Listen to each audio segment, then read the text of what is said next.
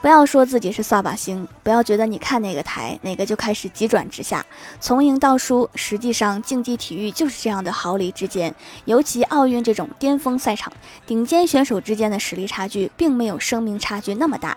过往的王者并没有媒体渲染的那么稳，何况比赛本身就是选手甲提出问题，选手乙解决问题，选手甲在解决选手乙的问题，自然会你追我赶，跌宕起伏。反正我是不看了，我真是扫把星，看谁谁输。